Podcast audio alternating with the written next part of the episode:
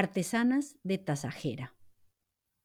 Cindy Fernández y Beatriz Ariza hablan por sus compañeras talladoras de tasajera, porque todas, con pequeñísimas variaciones, tienen la misma historia, ser hijas o venir de la tradición de la pesca en su municipio cienaguero y haberse entusiasmado, toditas, por aprender la talla en madera, algo que hasta ellas era un oficio que estaba reservado exclusivamente para los hombres. Además, hay que decirlo, lograron aprenderlo de forma meteórica, y verse, luego de un año entre cuchillas, buriles y pulidoras, capaces de manipular las herramientas que hasta hace tan poco les producían miedo. ¿Ya les parece lejano ese día de septiembre de 2021, cuando se anunció por el pueblo un curso en talla y madera, y allá paró, como algo muy raro, este grupo de señoras que eran ellas, que aunque oyeron que estaba dirigido para carpinteros que dominaban el oficio y querían perfeccionarlo, levantaron la mano diciendo que querían aprender. Al ser un trabajo tan duro, por la exigencia física que requiere, no era usual que fueran mujeres las que se presentaran a estas convocatorias. Sin embargo, el profe Neil Castro les vio las ganas y eso le fue suficiente para darse la pela por ellas.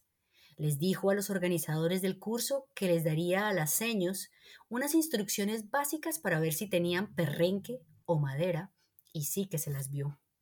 Tasajera está junto al agua, es un pedacito de tierra entre aguas dulces y saladas. Así que estas mujeres, como muchos de los miembros de esta comunidad, tuvieron papá pescador.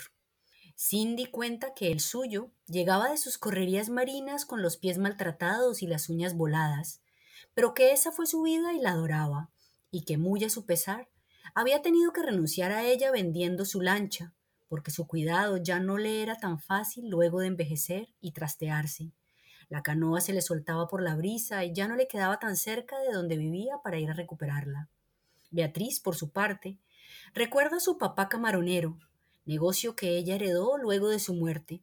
Además, se ve a sí misma cuando jovencita lo acompañaba a reparar el bote, ese que llamó la luz del mundo, y tiene claro que se prometió que un día aprendería ella misma a arreglarlo.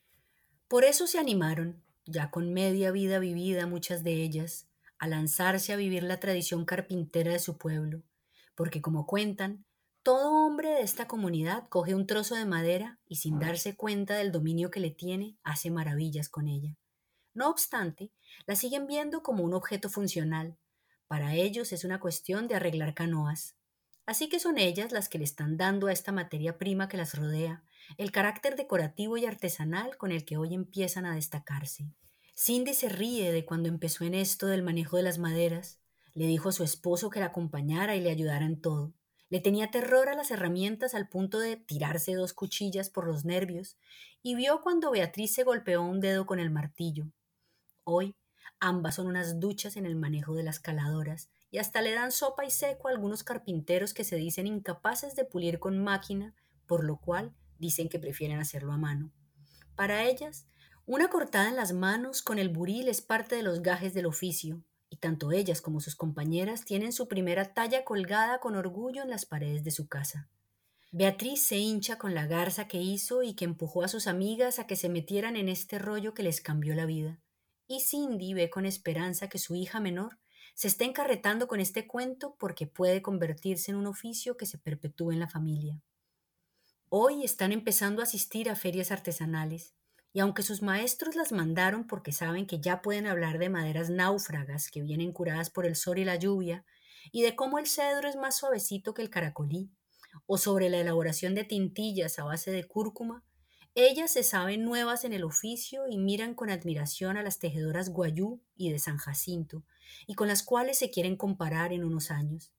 Saben que van por buen camino, porque ya no les temen a las herramientas, las convirtieron en sus amigas y ya nada las separará de ellas.